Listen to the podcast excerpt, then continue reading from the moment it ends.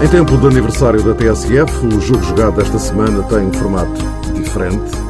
Pela primeira vez, o Luís Freitas Lobo, o João Rosado e eu temos um convidado no programa.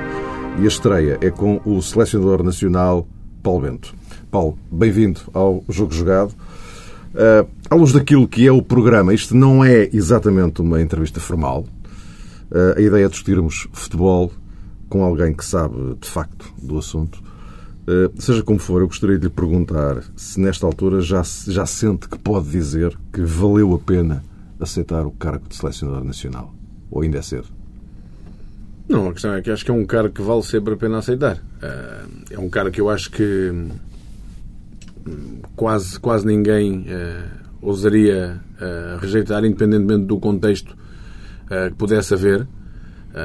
Eu já o disse várias vezes, não era um contexto, não era um contexto fácil em termos daquilo que era o principal objetivo da seleção nacional para chegar para chegar ao Euro 2012.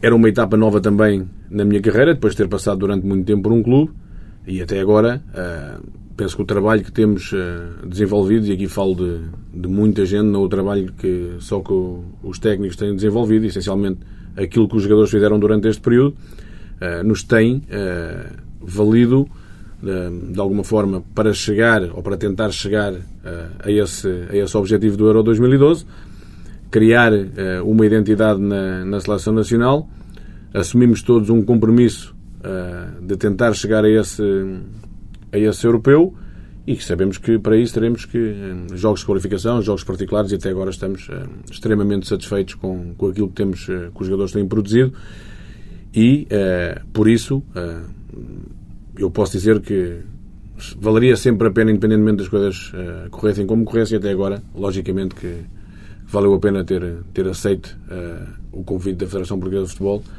para, para poder contribuir de alguma forma para, para o sucesso da Seleção Nacional. Mas Carlos, também, também é convosco. Eu aproveito para cumprimentar o Luís e naturalmente o Paulo. Tinha uma pergunta neste sentido, Paulo. A Federação Portuguesa de Futebol vive momentos complicados é? ao nível da gestão e da liderança. Uh, o Paulo, em tempos no Sporting, uh, comprometeu-se com um candidato a presidente. Mais tarde, já na sua faceta de selecionador, eh, ou de pré-selecionador, aceitou o convite de Gilberto. Eh, a minha pergunta vai mais neste sentido. Não acha que o futebol português precisa também de uma grande renovação ao nível dos dirigentes, porque temos o Paulo como selecionador. Se descermos um bocadinho os escalões etários na Federação Portuguesa de Futebol, temos ex-jogadores também a tomar conta das respectivas seleções. Nos clubes acontece isso. Há vários dirigentes esportivos que foram antigos praticantes, inclusive seus companheiros. Eu gostava de saber qual é eh, a opinião do Paulo sobre esta matéria, se não acha também que era a altura de renovarmos a classe dirigente.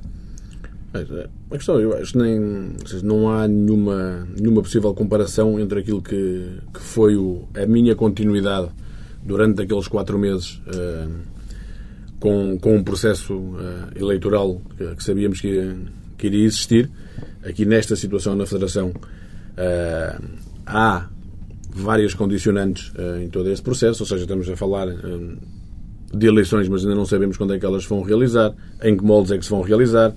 Uh, temos um, um problema, porque temos um problema uh, que tem a ver com, com a aprovação ou não aprovação do, dos estatutos da, da Federação, que, é, que é importante que se resolva o mais rápido possível para que isso não possa trazer consequências uh, às respectivas seleções e ao próprio futebol português. Agora, depois, pela questão da renovação, pela questão de quem é que ocupa certos e determinados cargos, seja ele no clube ou na, ou na federação, uh, para mim há, não há questões de.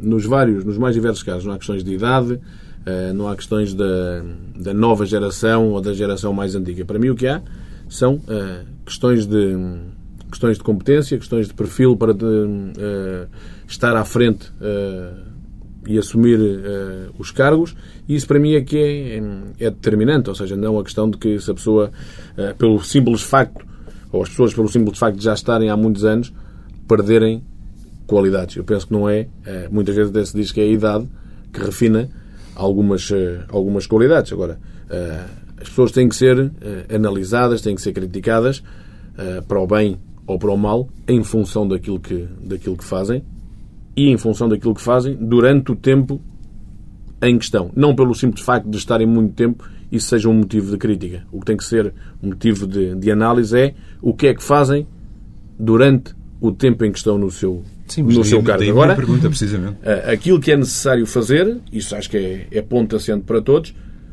é colocar uh, o futebol português, uh, e neste caso agora na Federação, dentro de alguma estabilidade, que é natural, por tudo isto que, que rodeia a Federação Portuguesa neste momento, não haja essa, essa estabilidade. E que pretendemos, não só para as seleções mais jovens, mas também para a seleção, para a seleção A, que este impasse na resolução deste caso não traga consequências uh, negativas em termos, em termos desportivos. Nós queremos ser, uh, ou queremos estar no euro, uh, mas se tal não acontecer por algum motivo, que seja um motivo desportivo e que não seja depois um, um motivo que, que derive de algum, de algum processo onde intervenha a FIFA ou a UEFA. Né? Agora, desculpa, em relação a isso, uh, faz algum sentido. Eu, estou, eu falo vendo as coisas de fora, e para mim isto não faz sentido nenhum o que se está a passar. Mas faz, faz algum sentido uh, Portugal estar a viver um, uma situação estranhíssima como esta, de, do ata, não desata, quando é evidente para todos que vai ter que desatar. É uma questão de mais tempo, menos tempo. Já devia ter sido há bastante tempo, de resto. Mas isto faz algum sentido? No, do ponto de vista funcional, para quem está dentro da Federação, para quem tem uma seleção das mãos, olhar para isto, isto não, não faz alguma confusão? Sim, mas no, no nosso, no nosso caso nós devemos ter uma preocupação, uh, essencialmente, com a vertente esportiva e com claro, uh, outras questões que tenham relação com a vertente esportiva, ou seja, na organização uh, a, a, outros níveis, mas que tenham, em primeiro lugar, ou que sejam relacionados com a parte, com a parte esportiva. Este tipo de problemas nós não os podemos resolver. Nós, o que, tem, o que diz respeito à área técnica, não os podemos resolver. Terão que ser outras pessoas com competência para, para o fazer a resolvê-lo. Estando esse problema resolvido, o que nos compete a nós, à parte da questão do selecionar, do organizar, do treinar, compete-nos a nós criar algumas soluções para poder apresentar para que o futebol português possa evoluir noutras, noutras frentes. Agora, eh, este, este problema terá resolução seguramente. Desejamos que a, a, resolução seja o mais rápido possível, mas não depende dos treinadores nem dos jogadores. Certo. Depende dos dirigentes. E são eles que têm que dizer, porque não podem ser outros, são eles que têm que dizer o que é que querem para o futebol português, não é mais ninguém. Nós poderemos dizer o que é que queremos para o futebol português depois deste problema estar resolvido. E podemos dizer o que é que queremos para o futebol português em termos do que é a nossa forma de jogar, a nossa forma de abordar a competição, a nossa forma de abordar os jogos particulares. Tudo isso podemos fazer. Como é que queremos trabalhar na, na formação? Este problema só os dirigentes das associações e os dirigentes da Federação o podem resolver. Mais ninguém. E eu acho que eles, mais do que em qualquer outra coisa, se é que pensam em mais outra coisa qualquer, devem pensar no bem do futebol português. E acredito que ainda vão a tempo de o fazer. Sim, eu estava. Há uma palavra que se utiliza muitas vezes, duas palavras: futebol português. Uh, tratar do futebol português. O futebol português pode ter muitos rostos, pode ser muitas coisas. O futebol português pode ser um grande gol do Cristiano Ronaldo, futebol português são os sub-17, o futebol português pode ser um brasileiro naturalizado, o futebol português pode ser um quadro competitivo desequilibrado, o futebol português pode ser o Porto campeão europeu, o futebol português pode ser jogadores estrangeiros eh, em excesso nas nossas camadas jovens, já nos, já nos júniores. O futebol português pode ser os grandes jogadores portugueses irem para o estrangeiro, até a classe média. Portanto, o futebol português tem muitas caras, tem muitas faces, umas mais, eh, mais cinzentas, outras, outras mais alegres. No fundo, aquilo que me parece que uma seleção tem que fazer, ou que uma federação tem que fazer, é unir todos estes pontos do que é o, o, o futebol português e dar-lhe uma identidade comum, dar-lhe uma filosofia comum, uma forma de pensar comum para tudo isto para não vivermos apenas de, de relâmpagos, de, de esticões. Uh, não ficarmos à espera que o Cristiano Ronaldo faça um grande jogo contra a Espanha e ganhamos 4-0. Não ficarmos à espera que o Cristiano Ronaldo faça um jogo triste contra a Espanha e perdemos 1-0. Portanto, temos que unir todos estes campos e perceber nos lados bons, nos lados maus e entender a melhor forma de unir o futebol português. Eu acho que isso é um trabalho que deve ser feito uh, pela uma Federação Portuguesa de Futebol, pelo seu departamento técnico, pela, pela sua estrutura diretiva, digamos assim, onde cabe, na minha opinião, com papel decisivo, um selecionador nacional. Um selecionador nacional e não só um treinador. Isto é, alguém que pense o edifício do futebol português desta forma que estou a referir, para se entender que há uma, uma identidade, uma ideia comum para tudo isto. Esta pergunta, esta dúvida que eu tenho até agora em relação, em relação ao Paulo Bento, uh, não é em nenhum momento da, da, sua competência como, como treinador e como capaz de ocupar o cargo em que está, mas o que é para o Paulo Bento um selecionador nacional?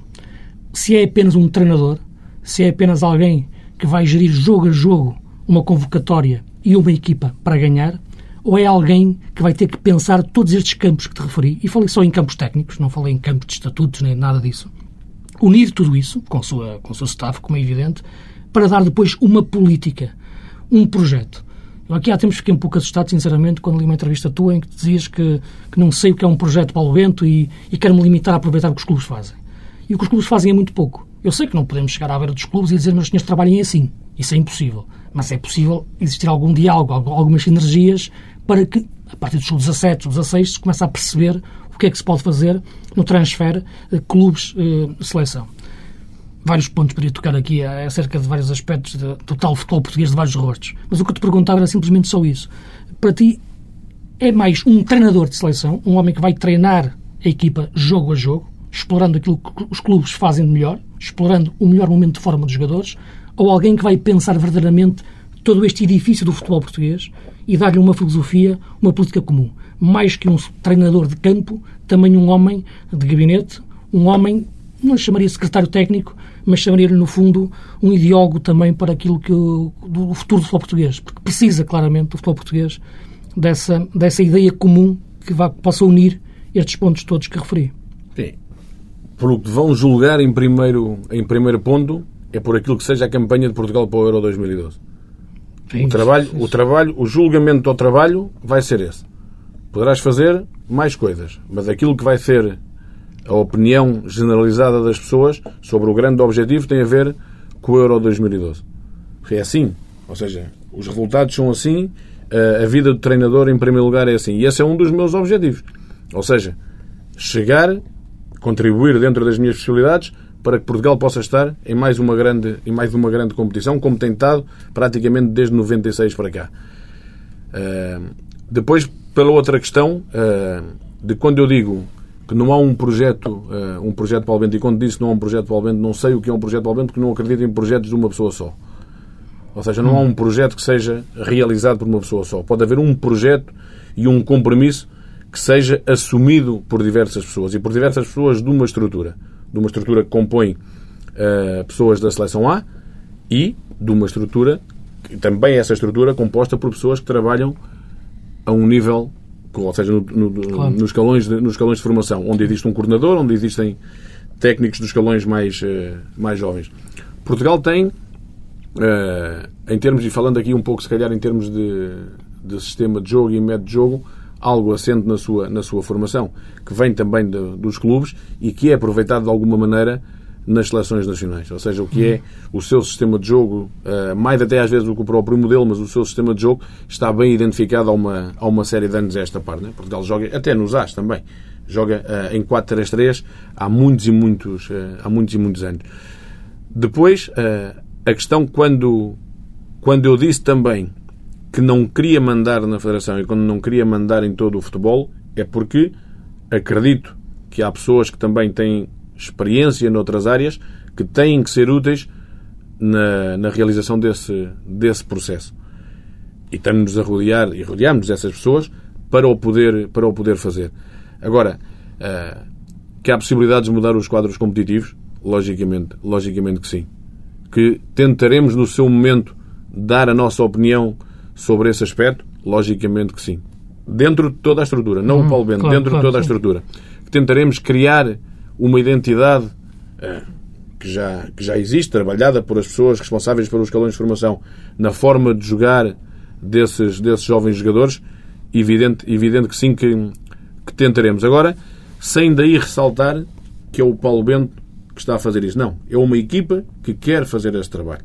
Ou seja, não a questão da individualidade, não da questão ficar centralizada no Paulo Bento. O Paulo Bento tem realmente um grande objetivo e para isso, em primeira instância, foi contratado, que era tentar encaminhar encaminhar a situação para o Euro 2012 e, ao mesmo tempo, logicamente, tentar aportar algumas coisas na generalidade ao futebol português, com o apoio de mais, uh, de mais pessoas. Agora, há, há certas determinadas situações, uh, e que se referiu agora nesta, nesta questão, que tem a ver com. ou que tem pouco a ver com a, com a Federação. Ou seja, tem pouco poder para o fazer do meu ponto de vista. Porque serão os clubes a ter que dizer também o que é que querem. Ou seja, se os clubes querem 10 jogadores nos escalões de formação, num jogo entre Benfica e Sporting, por exemplo, querem 10 estrangeiros, 10 jogadores estrangeiros, okay? ou se querem, como há uns anos aqui atrás, em que só podia ser utilizado um ou dois. Isso são os clubes a ter que dizer.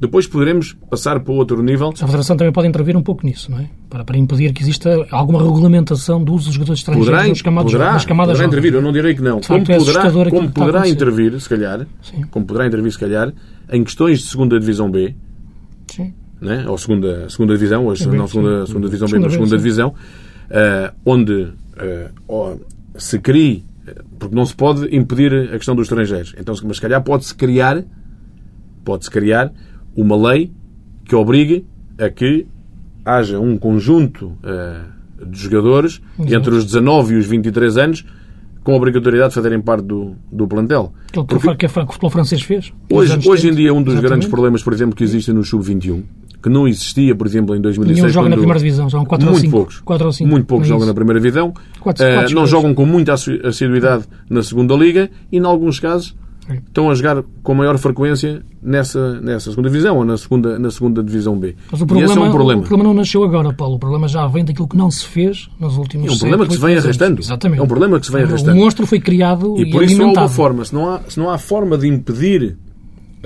a vinda maciça de jogadores estrangeiros e nada contra os jogadores estrangeiros, claro. mas sim os jogadores estrangeiros de qualidade, sim. então aquilo que temos que fazer é precaver de alguma forma, uh, fazendo algumas, uh, algumas leis que permitam a que o jogador português possa ter níveis de competitividade aceitáveis para depois poder jogar nas respectivas, nas respectivas seleções.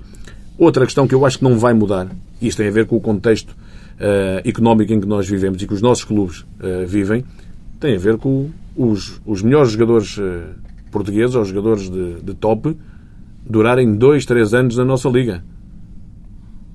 Não irão durar muito mais. A prova está aí. Paulo, temos, temos, e não é de agora também. Paulo, isso, é verdade, isso é verdade. Mas é? só, só referir uma coisa. Isso é verdade. Mas os jogadores de top acabarão sempre por sair. O que me assusta é que a classe média já está a sair.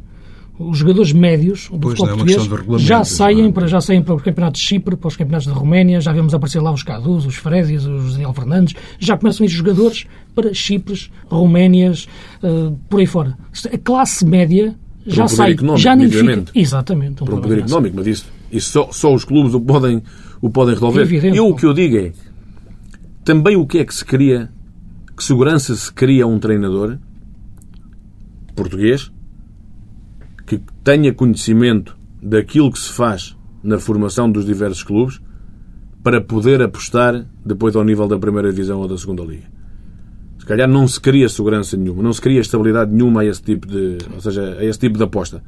O que se passa é que o treinador, ao fim de dois, três jogos, com um menino de 19 ou 20 anos em que se perde, a tendência é, e a instabilidade que o treinador vive é sair. É o fator 3. Então, três então, está, está então aquilo que se procura, a maturidade Sim. com 26 e 27 anos do jogador estrangeiro. Mas tem mais qualidade que o português? Não é preferível correr o risco de jogar 4 ou 5 jogos com o jogador de 20, 21 anos uh, português e fazê-lo crescer e dotar o clube de outras condições, até em termos de mais-valia uh, uhum. para o futuro. Isso é que tem que, tem que realmente que, que se tentar criar. Agora, criar algumas leis que protejam o jogador português, criar alguma estabilidade nos treinadores para que apostem no, no jogador português. E isso depende, isso depende essencialmente do dirigismo. Depois, se se criar essas leis, se se criar essa estabilidade e os treinadores não o fizerem, então aí passará a ser um problema dos treinadores. Mas, Mas até lá não será um problema do treinador. Ou pelo menos não é um problema totalmente do treinador. É muito um problema do dirigismo. Não é? O Paulo tem consciência que isso vai colidir contra uma classe que tem um poder enorme no futebol, que é a classe dos empresários. Eles, se calhar, não têm muito interesse nessa defesa do jogador português, porque pode ser mais rentável fazer a aposta no mercado estrangeiro. Mas isso é uma questão de opção dos clubes. Ou seja, quem é que manda nos clubes? É? Ou seja, serão os seus dirigentes, Excelente serão os seus presidentes, Quem é que manda nos clubes? serão os empresários. Isso é uma questão que tem que ser os clubes a resolvê-lo. O que não se pode querer, na minha opinião, é que os treinadores resolvam todos os problemas em Portugal. Ou seja, que à parte da questão do treino, à parte da questão de pensar no futebol português, que também sejam eles a ter que criar as leis para proteger o jogador português. Não, eles nós não. Nós podemos, nós podemos e devemos, e por isso, eh, e em concreto à pergunta do Luís, a minha preocupação não é só não é só o Euro O jogo 2012. seguinte, sim. Esse é o grande objetivo. Porque muito do que vive em baixo, e em baixo aqui, eh, no bom sentido, falo nos, nos escalões de formação, depende daquilo que se consiga em cima. Exatamente. Porque é aquilo que traz rentabilidade de alguma maneira para fazer viver e sobreviver os escalões, os escalões mais abaixo. E por isso esse tem que ser um grande objetivo.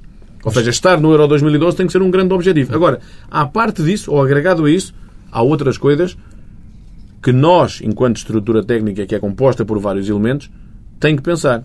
Aquilo que falámos, a questão da segunda B, a questão da aposta em jogadores portugueses, eh, tendo se calhar mais treinadores portugueses em, vários, eh, em várias equipas, e, naturalmente, há outra coisa que não podemos impedir, que é que os jogadores eh, saiam ao fim de dois ou três anos para outros, para outros clubes. Isso não o podemos, não o Por podemos exemplo, fazer. O, o contrato do Paulo Bento vai até quando?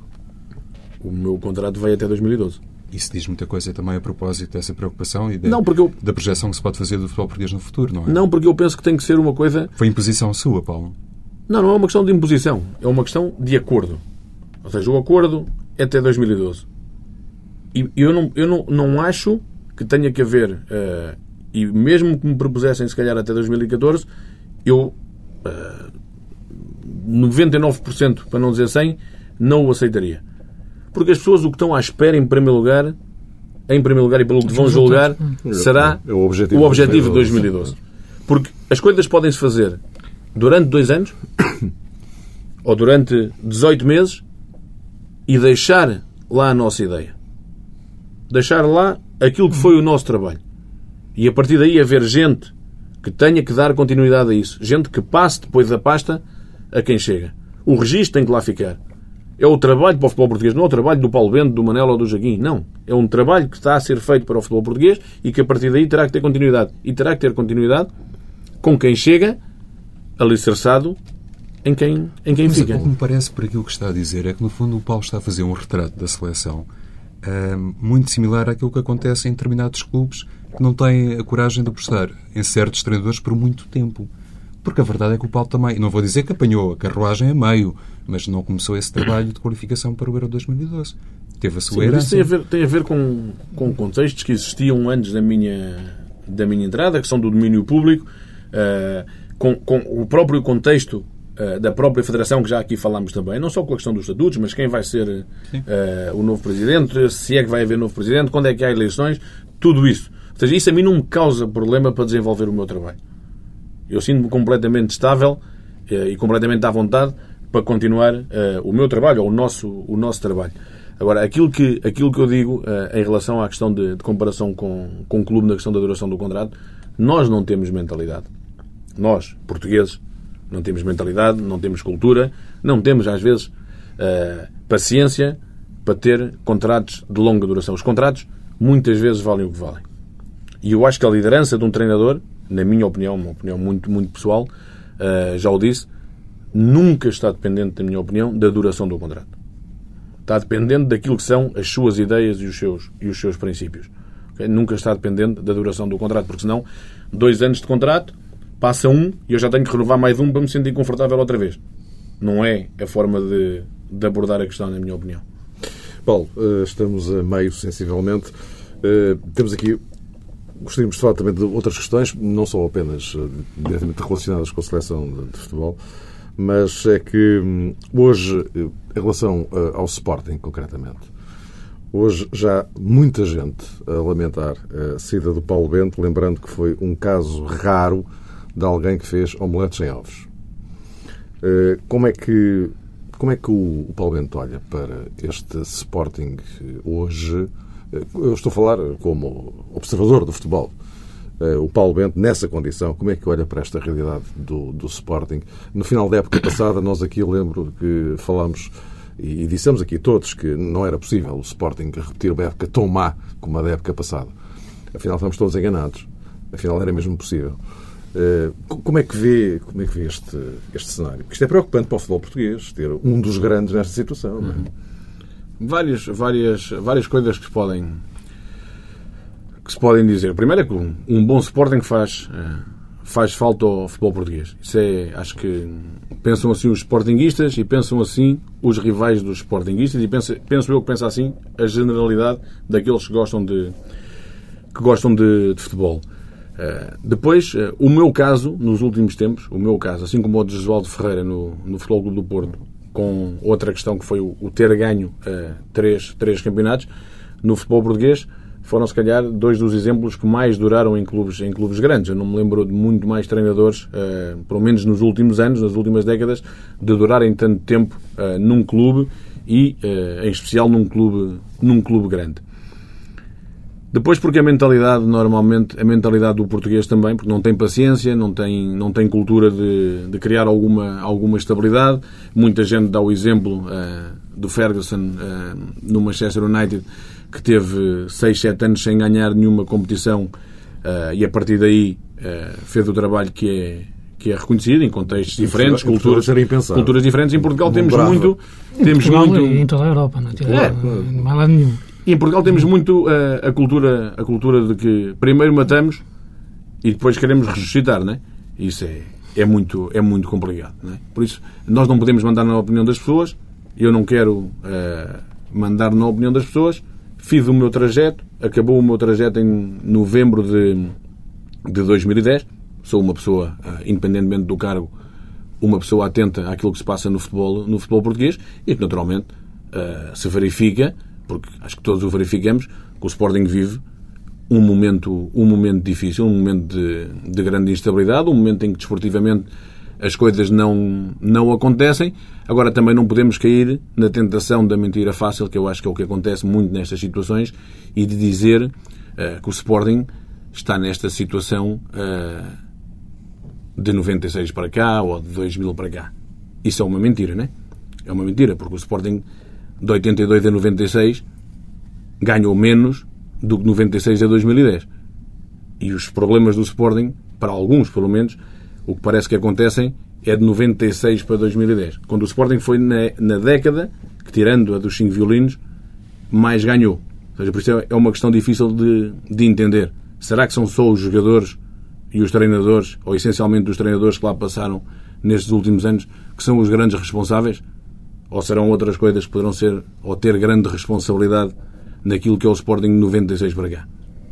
Sim, o, Sporting já é, já é, já é outro assunto que, que, enfim, já levaria mais ao tipo de debate. Eu, eu voltava, eu voltava, dava, dava quase fazer três programas. Exato, eu voltava, e voltava ao tema seleção, que me parece, Sim. que me parece talvez ser mais, mais interessante, ou pelo menos mais importante nesta fase, sobretudo até o cargo que o Paulo ocupa.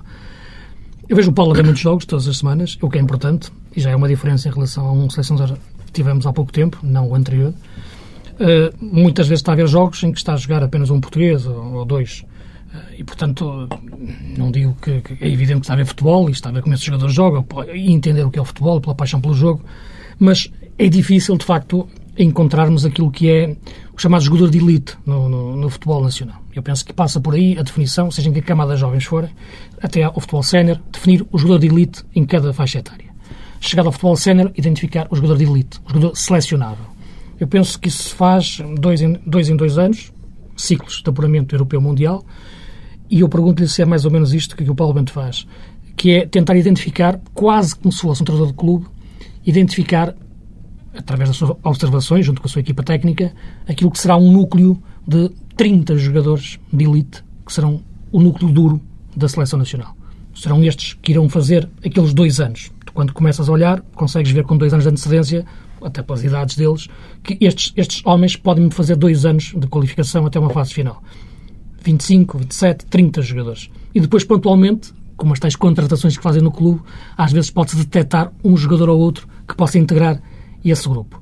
Uh, Parece-me que cada vez mais é difícil no futebol português encontrar esses 30 jogadores de elite.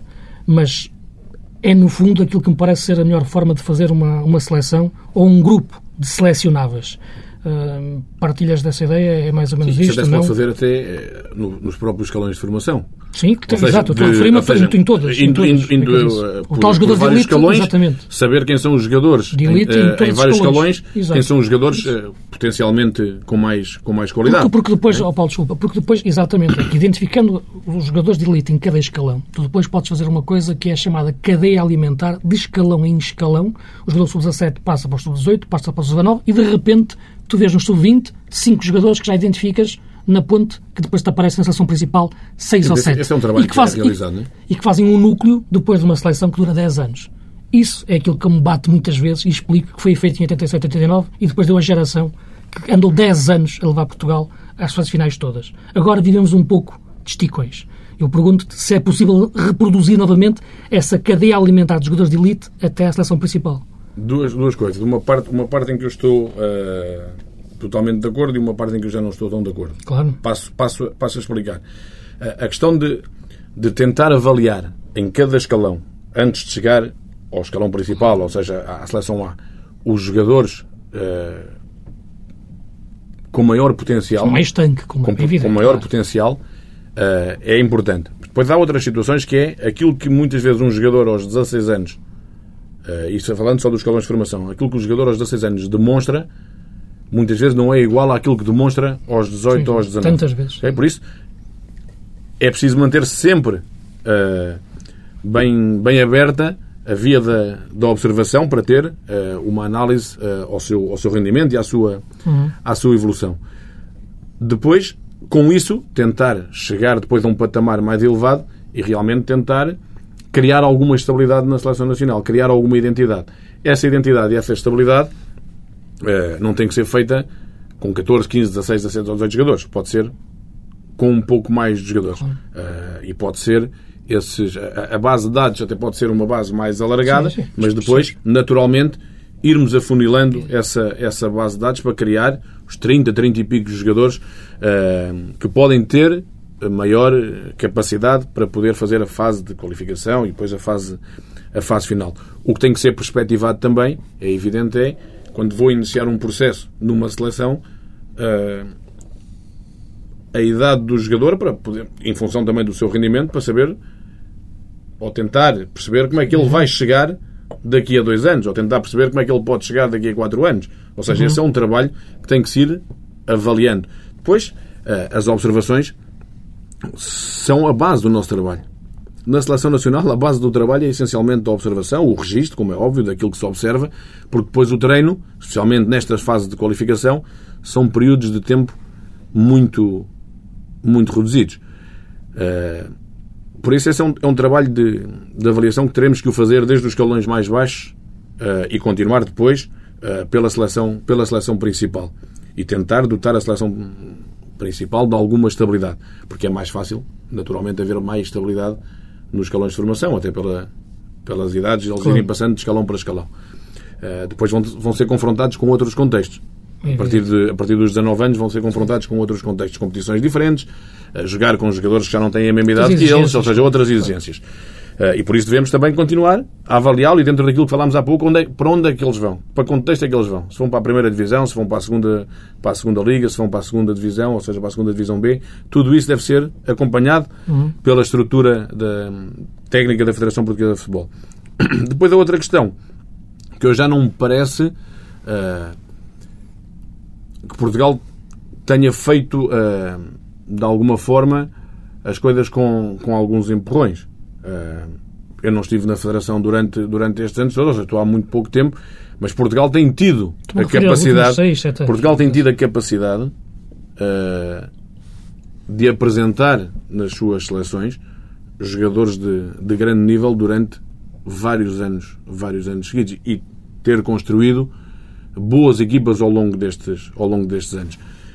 A questão de 89 e 91, que a mim me parece que foi logicamente um trabalho, um trabalho bem realizado, noutro contexto que não sei se Claro. neste momento se poderia realizar ou não pelo tempo de treino que se teve naquela altura, não sei se este ano, eh, nesta altura, nesta, nesta época, seria possível fazê-lo da mesma maneira ou não.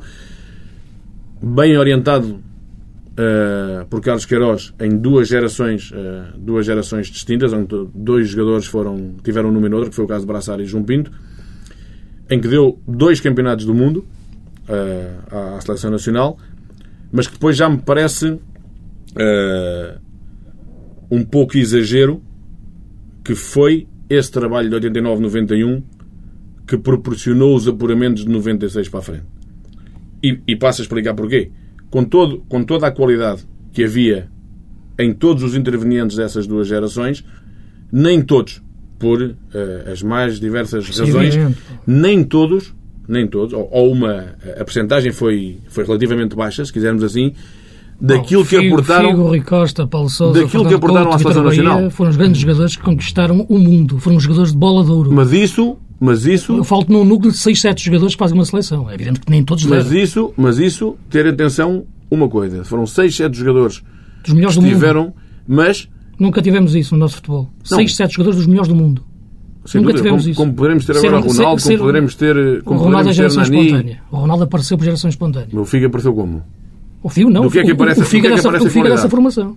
Mas do que é que aparece? Aparece da qualidade do jogador. Depois do aproveitamento que se faz da qualidade dos jogadores. A organização que se dá a uma quantidade de jogadores. Agora, o que eu digo é... Sporting, o Figo o O que eu digo é, agregado a esses sete jogadores e o contributo que deram à Seleção Nacional, nós não nos podemos esquecer que Figo durou até 2006, Fernando Couto, Rui Costa duraram até 2004, Sim, 2002, 2004 ali. Paulo É Sousa, fim da cadeia. sim. Paulo Sousa durou até, até 2002 e infelizmente, e infelizmente, de lesões, infelizmente sim. tirando 96 eh, o seu contributo em termos de 2000 e 2002 pelas lesões acabou Sim, por não Itália, ser o desejável Itália, para, para sim, todos. Eh, por isso, por isso é que eu digo que me parece um bocadinho precipitado e até um bocadinho redutor, porque Portugal depois de 2004 eh, foi semifinalista Sem em 2006, foi aos quartos de final em, em 2008 e acabou agora por ir aos oitavos de final do Mundial em 2010. Por isso, Portugal tem eh, conseguido de alguma maneira, podendo melhorar em vários aspectos, que já aqui falámos, mas tem conseguido de alguma maneira alguns resultados que me parece que já não têm a ver Sim, com aquilo não, que aconteceu em evidente que não. 89 e Claro que 91. não, E depois também por outra questão, que me parece também algo, algo precipitado, por isso digo, porque houve muitos outros jogadores que estiveram eh, que não pertenceram a essa geração de 89 nem 91 e que tiveram grande influência pela formação que tiveram nos seus clubes, pela capacidade que tiveram de se adaptar a diversos contextos, como foram os casos de Pauleta, teu caso. eh, os casos de Rui Jorge, eh, para não falar, para não falar do, do, do meu caso também, Costinha, Petit, Maniche, Sim, evidente, o O que chegaram estou- o que eu depois. estou a ou seja, referir é que há uma houve um base e conjunto- depois há um cruzamento houve de várias conjunto competências, pá. Porque uma coisa é a qualidade que esses jogadores tiveram. Todos os jogadores dessa geração tiveram qualidade. Mas há uma base. Sem dúvida. O que eu quero referir é que há uma base para depois cruzar as outras competências. Como haverá agora. Exato, Como é- haverá é agora. isso que eu quero que- Ou seja, exato, é isso como, que eu houve, como houve uma base com, com, Ricardo, com Ricardo Carvalho, como houve uma base durante, durante algum tempo que está a ver com Simão, como houve uma base ah, com, Sim, com Deco, Simão não sendo, sendo um jogador naturalizado, mas houve uma base. Ou seja, criou-se outra situação. O contexto que se viveu em 89, 91 é seguramente diferente. Deco já é outro caso. O Deco Certo, já é uma naturalização. certo. Não, que ainda dizer- bem que, que é uma coisa dizer- que me parece que tu não concordas. Certo, eu só estou a dizer pela base que se criou, ou seja, a base enquanto, enquanto equipa. Porque ninguém ousa, apesar desses jogadores que tu referiste, seis ou sete jogadores, que nós sabemos que, tivemos, que, que tiveram no mais alto patamar do, do futebol mundial, houve outros jogadores dessa geração de, de Lisboa e de Evidente, Riad bom, que tiveram muita qualidade porque diversos fatores não tiveram. Acabaram por eh, não dar coisa. Não, mas é? Mas já agora isso- aproveitando Mas, a questão do... eu, porque estamos quase, quase, quase no fim, lamentavelmente, João. eh, eh, se pudesse avançar É, é muito para- rápido. É, exatamente, é, para é a avançarmos propósito, para inclusivamente, da questão Exatamente, do Deco. na sequência disto. O Paulo Bento conta com, com o Rietson nas próximas convocatórias da Seleção Nacional. Sim, é um jogador como outro, como outro qualquer. Eu, disse, eu quando digo que, e já, já disse isto várias vezes, e disse isto no dia de- da apresentação, que não serei eu a pedir para se naturalizar um jogador para jogar pela Seleção Nacional. Agora, também não serei eu a dar um tratamento diferente a quem já tem esse direito. Ou seja, será um jogador eh, selecionável, será um jogador que irá ser observado naturalmente de maneira diferente em função até da distância, porque nós também não vamos eh, à Turquia a cada semana, não vamos, não vamos à, à Rússia a cada semana. Então não, é- não então- se importava então- de ir ao Rio de Janeiro. O Evaldo também pode ser, pode ser selecionado a qualquer momento. Como? O Evaldo pode ser selecionado a qualquer momento. O Evaldo, lateral esquerdo do Sporting, também é um brasileiro naturalizado. Está naturalizado. Eu Também digo, pode ou ser, Seja, não? não, não, não, foi, não é na minha. Ou seja, não está eu naturalizado. sei, não foi pedido por- Não é, não é da Mas vigência é do possível, é possível, é possível. Ser chamado à Eu não, seleção. direi, eu não direi que é possível ou impossível. Aquilo que, Tá, que eu digo. não, eh, nada, é nada o que- impede, digamos assim. Não, impedir não, não impede. Ou seja, porque eu poderia ter, como sou, se sou contra a questão da naturalização do- dos jogadores, e já sou contra desde o tempo em que eu era jogador. Não, mas é importante Claro. assumir eh, isso. É por isso, há sempre um agora não vou é dizer isso. que o É Pepe e o. Lietzen, e Deck cá tivesse, que não viram à seleção. Claro, não, evidente. têm os direitos como os outros. Mas chamá-los de raiz está fora de questão, não é? Chamá-los Ser eu a propor para se naturalizar para vir à seleção nacional está fora de questão. De- da minha parte não haverá esse, esse pedido. Paulo Bento, eh, chegamos ao fim. Isto passa muito depressa, não? é? mesmo, mesmo muito depressa. Gostávamos muito de ter cá. E eh, agora só esperamos é tê-lo cá de novo eh, daqui a uns tempos e, eh, de preferência, para começarmos a olhar para o Euro 2012. Estou a falar da fase final propriamente dita, não é? Portanto, Esperemos que sim, trabalharemos nessa, para isso. Nessa, nessa perspectiva. Um grande abraço para si. Nós vamos regressar obrigado. na próxima semana, no formato normal, e, eh, mas eh, gostamos muito, sobretudo, de ter o Selecionador Nacional como primeiro convidado do Jogo Jogado. Paulo Bento, muito obrigado. Obrigado.